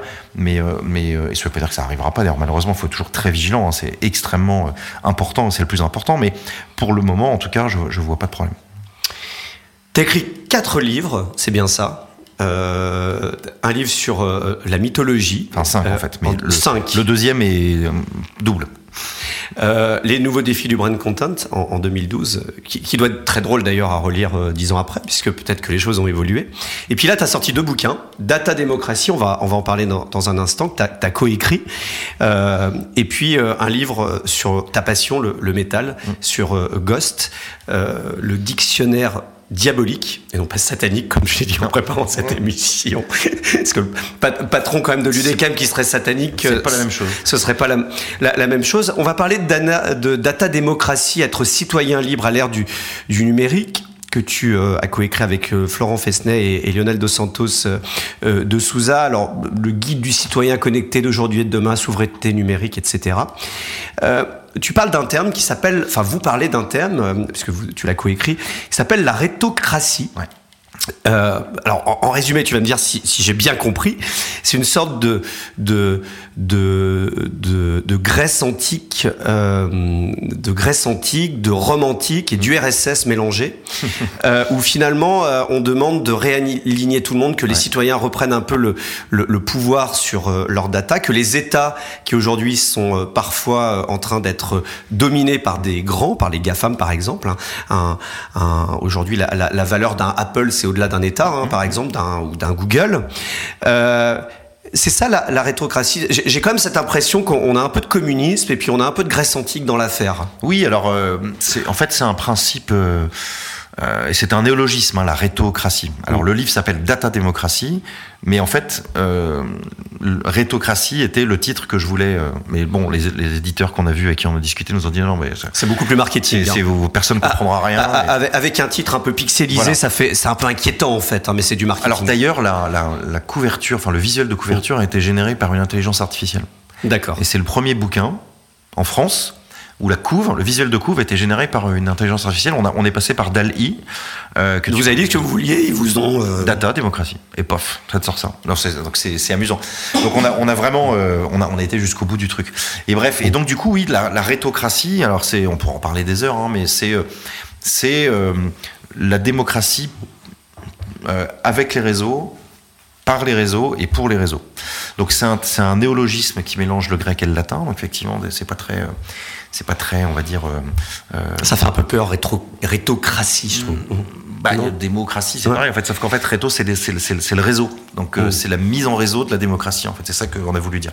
Et, et, et, ce terme, en fait, explique, et tout le bouquin euh, explique comment on peut euh, réaligner les intérêts euh, qui convergent entre les États et les gouvernements, euh, les citoyens et le monde de l'entreprise et de la technologie. Et en fait, on s'aperçoit que le gouvernement pourrait s'inspirer beaucoup des entreprises de la tech, que les citoyens, si les, les gouvernements s'inspiraient de ce que font les entreprises de la tech, pourraient y trouver un avantage et finalement renouveler un peu plus leur confiance dans leurs gouvernants. Et voilà, et en fait, c'est un cercle vertueux. Est-ce que tout ça, c'est pas euh, utopique? Ah non, non, pas du tout, non, parce qu'on donne des exemples très concrets, notamment de l'Estonie, qui le fait vachement bien. Mais c'est un petit euh, pays. Ah bah oui, mais, mais est-ce qu'au niveau de la France, avec Alors- les institutions qu'on a, Alors oui, on voit, on voit bien qu'aujourd'hui, dès qu'on fait appel à des sûr. cabinets extérieurs, Ah bah non, mais ça c'est sûr. Alors oui, oui, là, là, alors là, on est, on est effectivement dans une bureaucratie française qui, est, qui est compliquée. Mais en fait, le problème, c'est que c'est un peu comme ce que je disais tout à l'heure sur Mediabrand, c'est-à-dire que si- s'il n'y a pas la volonté de changer, on n'y arrivera jamais. Donc en fait, au bout d'un moment, il faut pouvoir faire bouger les lignes. D'ailleurs, c'est ce que, c'est ce que, c'est ce que certains essayent de faire euh, beaucoup, et c'est pour ça qu'on a envoyé le bouquin euh, euh, dans, dans À Macron, vous l'avez envoyé à Emmanuel alors, Macron. alors justement, euh, pas encore, mais je, je- ça c'est prévu. Mais il faut trouver le bon timing pour lui faire passer parce qu'il n'était pas beaucoup en France ces derniers temps. Mais euh, par contre, on l'a envoyé par exemple. il y aura un de ses conseillers qui va le lire. On l'a envoyé à. Thierry Breton, par exemple, on l'a envoyé à certains députés, on l'a envoyé à des, enfin, à des parlementaires. Et je pense que on, on- on touche du doigt un, un des vrais grands sujets de l'avenir. Mais pas forcément. Alors tout le monde dit bah oui, évidemment, la data, c'est le. Mais attention, de l'avenir. Pourquoi? Parce qu'en fait, c'est ça qui va définir l'avenir de nos démocraties. C'est ça qui va définir comment. euh, parce que c'est une guerre géopolitique intense entre la Chine, la Russie, les États-Unis, l'Europe qui est complètement absente de ça. Donc en fait, ça, c'est juste pas possible. Et ça définit aussi notre avenir d'un point de vue, et c'est ça peut-être que moi j'avais envie de faire passer comme message dans le bouquin, d'imaginaire.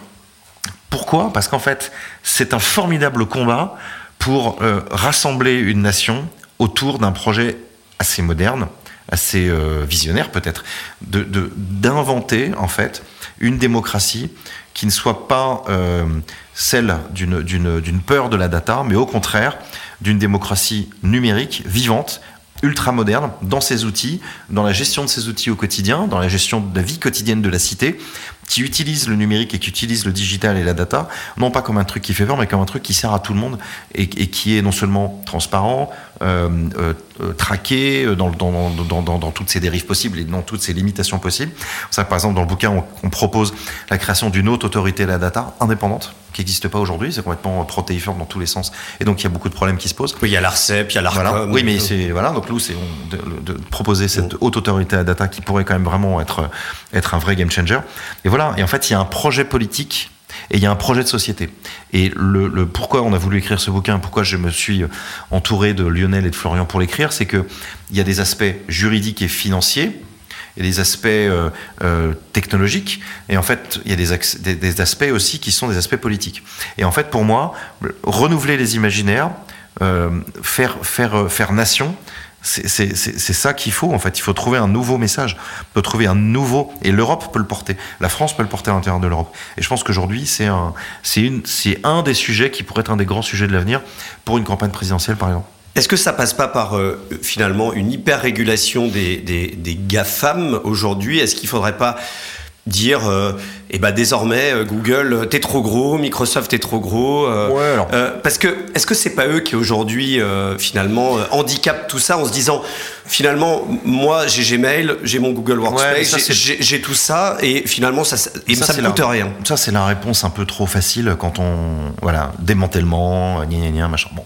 Alors, nous, on propose dans le bouquin une question de fiscalité, fiscaliser la data de manière différente, mais, mais non, enfin, en fait, c'est pas ça. Ce qu'il faut, ce qu'il faut c'est faire émerger un, un Google français, un Google européen. Oui, mais on a déjà, on a déjà essayé avec Compte, etc. On voit Mais bien oui, mais ça va, il faut, il n'y a pas, il y a pas d'autre solution. C'est retrouver une autonomie, euh, faire émerger effectivement des, des- mais en fait, tout ça c'est lié aux politiques. C'est juste que en Chine, par exemple, l'alignement entre le business, la technologie et le politique, c'est la même chose.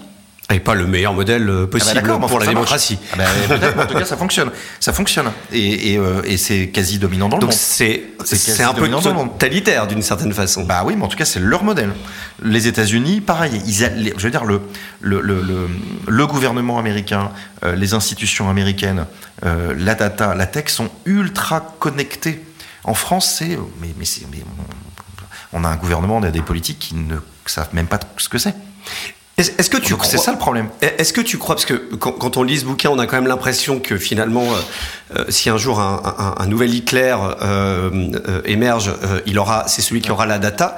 Est-ce que tu crois que c'est un péril que nous on va connaître euh, Alors on voit aujourd'hui euh, que la Russie, euh, on parle de la bombe nucléaire, mais finalement, est-ce que pire que la bombe nucléaire, c'est pas celui qui à un moment va prendre possession de la data et va finalement entre guillemets un peu euh, essayer de, de vouloir dominer le monde là-dessus? Est-ce que tu crois que c'est un péril aujourd'hui pour nos démocraties et notamment en France? Alors, je sais pas s'il y a pire que la bombe nucléaire, déjà.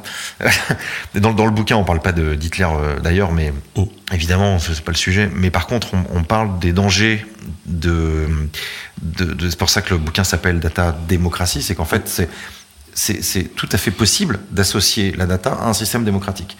Pour autant, on voit que ça peut... Et un système totalitaire aussi. Ça peut avoir des dangers. Oui, mais bon, après, là, la science-fiction l'a très bien montré, en hein, 1984 l'a très bien montré.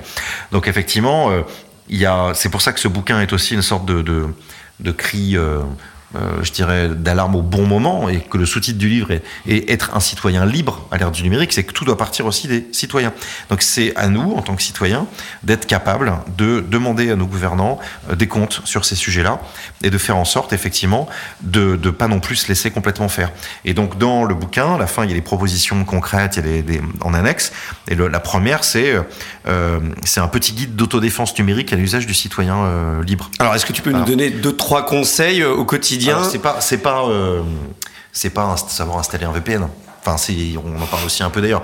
Euh. C'est pas uniquement l'hygiène numérique. Ou hein. savoir configurer euh, ta boîte mail, machin truc là. Bon, c'est un peu de ça bien sûr, mais c'est aussi en fait mm. euh, savoir où va la data, connaître la manière dont sa data est monétisée il y a des, des, systèmes pour le, pour le faire, on en parle dans le bouquin. Et puis c'est aussi avoir quelque part une sorte de vraie euh, vision et une capacité en fait de développer. Voilà, quelqu'un qui rentre dans la salle. tu crois que c'est Ouais, je crois qu'on est arrivé, on, est arrivé au on bout. est arrivé au bout. Bon voilà, bref. Mais donc lisez le bouquin, euh, c'est super, c'est chez Diateno.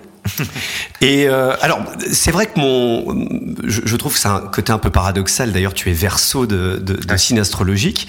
Euh, d'un côté, euh, tu as une espèce d'engagement comme ça sur, sur la data, puis en même temps, tu diriges quand même un, un, un groupe de publicité qui vit de ça en fait. C'est-à-dire que tu conseilles auprès des annonceurs d'aller euh, travailler la data, de ah l'utiliser, etc. En, en, quoi c'est ah Non, euh, c'est pas du tout antinomique. Alors je comprends ta question, mais c'est pas du tout antinomique parce que c'est pas un bouquin euh, contre la data. Au contraire, au contraire, c'est même tout l'inverse.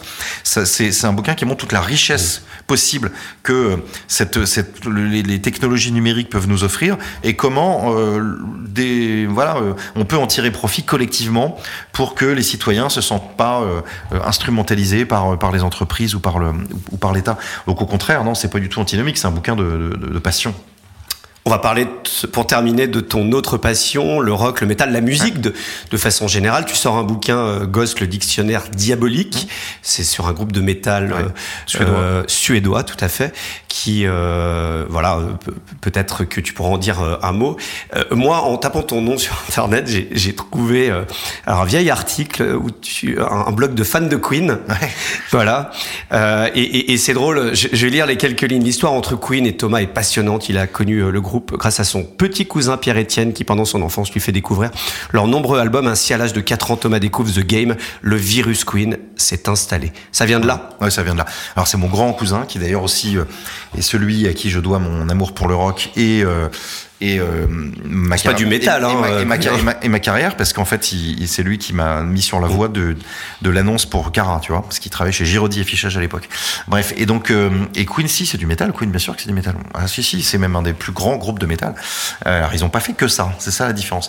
Mais Queen oui à l'âge de 4 ans euh, je suis tombé dans, dans la marmite.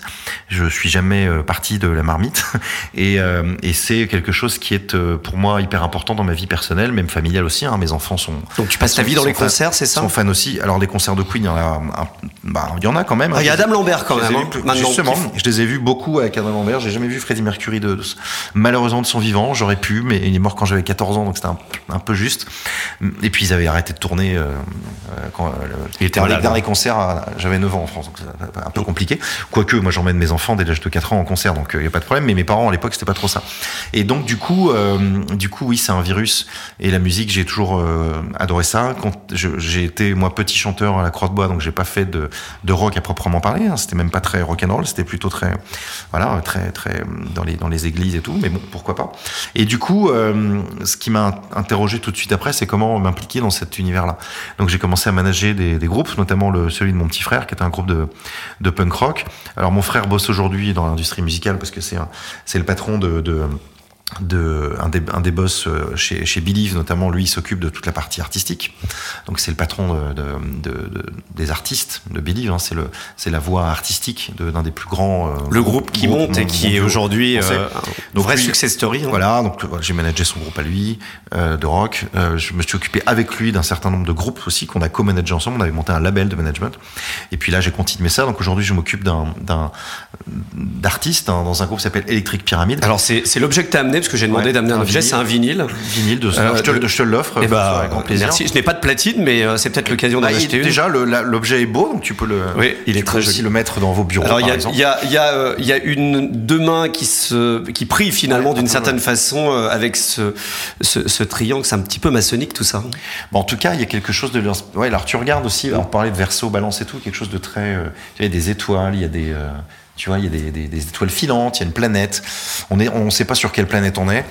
Et en fait, c'est très psychédélique. Ça rappelle aussi des pochettes de Pink Floyd un peu. Donc c'était aussi un peu notre inspiration. C'est un peu le genre. comment on a le temps? On est alors patron de l'UDECAM. On est président de Media Brands en France. Euh, et on est co-manager d'un groupe. Euh, on, et puis on est, on est, père de quatre enfants. Et, comment et donc, on trouve ce temps? Co-manager avec le manager de Queen, hein, Jim mm. Beach. C'est pour ça aussi que c'est intéressant. C'est vraiment. Jim Beach. Et c'est son fils au chant d'ailleurs. Euh, qui est manager de Queen depuis 1978 et qui était euh, un des confidents de Freddie Mercury. Donc c'est génial de bosser avec lui. Et alors, euh, et puis t'écris des bouquins, puis t'écris des bouquins aussi. pas, tu dors quand en fait ben, En fait, c'est là. Alors je, je, dors pas beaucoup, c'est vrai. En tout cas pas assez, mais bon ça va. J'arrive à me lever encore le matin, même si parfois je, je, je, pique du nez dans les dîners le vendredi soir. Ça, ça m'arrive. Mais non, par après les 22 cafés de la journée, c'est ça Ouais, voilà. Mais non, la vraie question que tu poses, c'est comment on fait? Écoute, alors je sais pas, mais en tout cas, il n'y a pas de secret à part la passion. Et en fait, j'ai jamais l'impression de travailler oui, mais il y a le corps quand même. Ouais, mais bon, pour l'instant, ça va. En tout cas, 45 ans, sauf far so good, hein, je touche du bois, mais j'essaie de m'entretenir un peu, de faire du sport quand même aussi. Mais en tout cas, ce qui est intéressant, c'est euh, c'est la passion. C'est-à-dire qu'en fait, je n'ai jamais l'impression de travailler. Et en fait, je m'organise pour euh, pour ça. C'est-à-dire qu'en fait, euh, le week-end, euh, je bosse. Le matin, j'écris. je me débrouille pour que les enfants aient l'occupation. Et pendant ce temps-là, moi, je suis sur mon ordinateur et j'écris un bout de bouquin. J'envoie un mail pour pour Electric Pyramide. Je le fais, par exemple. Quand je promène le chien aussi, tu vois. Je, en fait, il y a des moments. Chaque minute est consacrée à quelque est utile. Chaque, minute est du boulot. Il y a, en fait, le vrai truc. Et à un moment, tu décroches complètement. les gens me disent, mais tu te reposes quand? En fait, je c'est pas une question de repos parce qu'en fait, ce qui me repose l'esprit, je vais te dire, hein, c'est justement, tu vois, de, de, de, bosser sur un projet euh, autre que le boulot, par exemple que le tu vois que Mediabrands ou de travailler pour un projet pour Mediabrands qui m'aère l'esprit et qui va faire que en fait j'ai jamais l'impression que c'est que c'est du que c'est du boulot et que c'est du taf tu vois c'est vraiment quelque chose qui n'est jamais douloureux. Donc c'est sans doute ça le succès euh, de ces bouquins de ce truc et tout cette recette là on va dire. Euh, et je dirais que euh, par exemple, les livres aussi, je les ai écrits pendant le confinement. C'est-à-dire qu'en fait, il y a des moments où en fait, euh, j'avais du temps. Euh, j'ai lancé ces bouquins, ils sortent maintenant euh, deux ans après parce que c'est le temps qu'il faut pour le finaliser, pour que l'éditeur, non. Mais c'est c'est c'est jamais un moment de travail réel en fait, si tu veux. Voilà, il y a jamais vraiment de différence entre le boulot Media le boulot euh, euh, que je fais sur les, bouquins, de donner des cours, etc. Alors après, oui, les enfants, c'est le plus challenging, mais j'essaye de m'en occuper le plus possible. J'espère que c'est le cas, je pense que c'est le cas. Euh, je, je, suis ravi de les... Tu vois, ce matin, je les ai emmenés euh, à l'école. Euh, alors, je dis pas ça pour me valoriser, hein, j'essaie de le faire autant que possible, plusieurs fois par semaine. Donc c'est déjà pas mal, tu vois, euh, pour, pour, avec effectivement le niveau de, d'exigence qu'on attend de moi un petit peu partout. Ce que je veux, c'est que eux, quand je, ils se regarderont euh, plus tard dans la glace et que moi ils me regarderont, euh, c'est de dire que je les ai pas euh, laissés de côté pour mes passions à moi. Voilà, donc c'est la priorité absolue, ainsi que bien évidemment ma femme. Mais j'ai besoin aussi moi de toutes ces respirations là. Et on revient à ce qu'on disait au début sur la passion. C'est quelque chose qui me nourrit en fait. C'est quelque chose qui m'aide à définir qui je suis moi-même, qui je suis vraiment. Et en fait, ça me, c'est presque je peux pas m'en empêcher en fait tu vois donc on me dit toujours mais pourquoi tu t'en rajoutes? Je dis bah, parce qu'en fait j'en ai besoin c'est des facettes de moi-même auxquelles j'ai besoin de me confronter. Voilà, l'impression d'être chez le psy là, à la fin. Qu'est-ce qu'on pourrait C'est bien cette, ce format là du coup parce qu'on se livre vraiment. Bravo François. Qu'est-ce que tu pourrais euh, conseiller à un, jeune qui démarre, qui veut bosser euh, dans les médias, dans la com, etc. Euh, qui, qui, pour ça s'appelle les médias leaders, donc euh, l'idée c'est aussi d'être un peu inspirant, de se dire euh, comment on se devient un leader. Mais leader c'est aussi euh, s'emmener soi-même, emmener, des équipes, et puis à un moment prendre un peu son destin en main. Bah, écoute, je dirais que le, je sais pas s'il y a un conseil, il y en a plein. Le, premier c'est d'être soi-même déjà et d'essayer de, de, de, continuer à l'être après avoir commencé à travailler et euh, de toujours chercher en fait des entreprises qui euh, permettent d'être euh, soi-même. Moi j'ai eu beaucoup de chance, c'est qu'en fait on m'a permis de me découvrir et d'être moi-même dans toutes mes, différentes expériences. Et donc voilà, de jamais faire de, ne jamais tirer un trait là-dessus, ne jamais faire de mauvais choix, ne jamais essayer de se trahir soi-même. Voilà, c'est ça que je, te, donnerais comme conseil.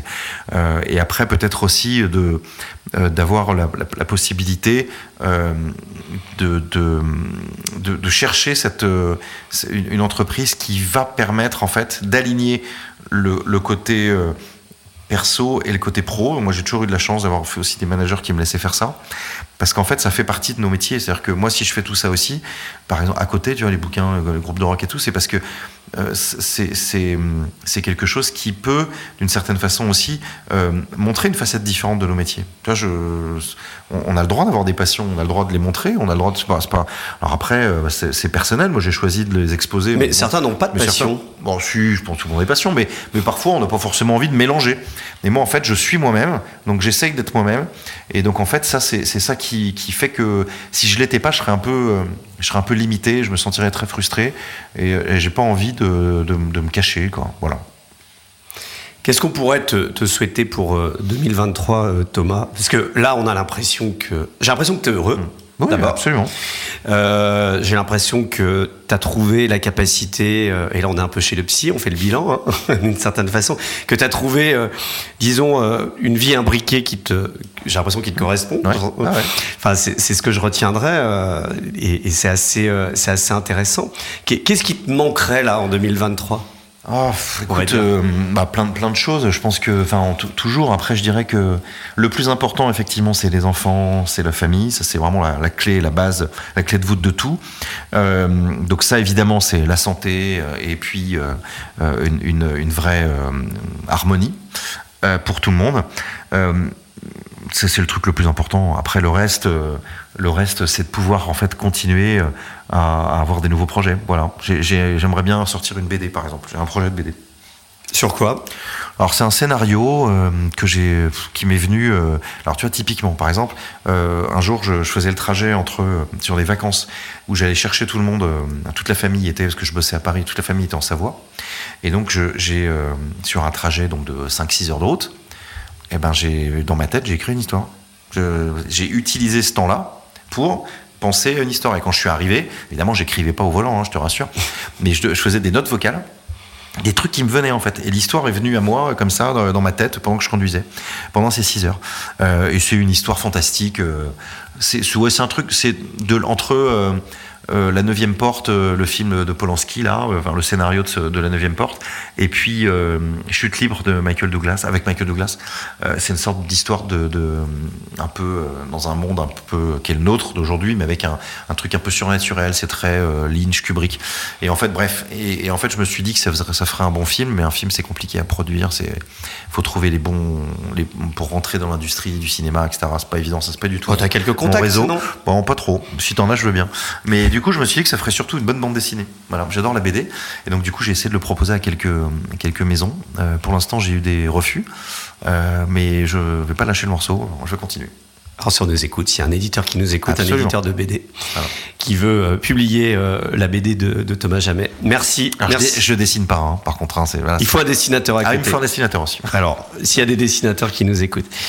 Merci, merci à toi Thomas euh, d'être venu. Euh, je pense que bah, c'était intéressant. Enfin, en tout cas, moi, ça m'a ça m'a beaucoup merci intéressé cet top. échange. Merci beaucoup pour pour ta franchise aussi, pour ta clarté. Et puis euh, voilà, on te souhaite une belle année 2023 et puis plein de réussite. Merci de m'avoir accueilli pour ce tout premier format.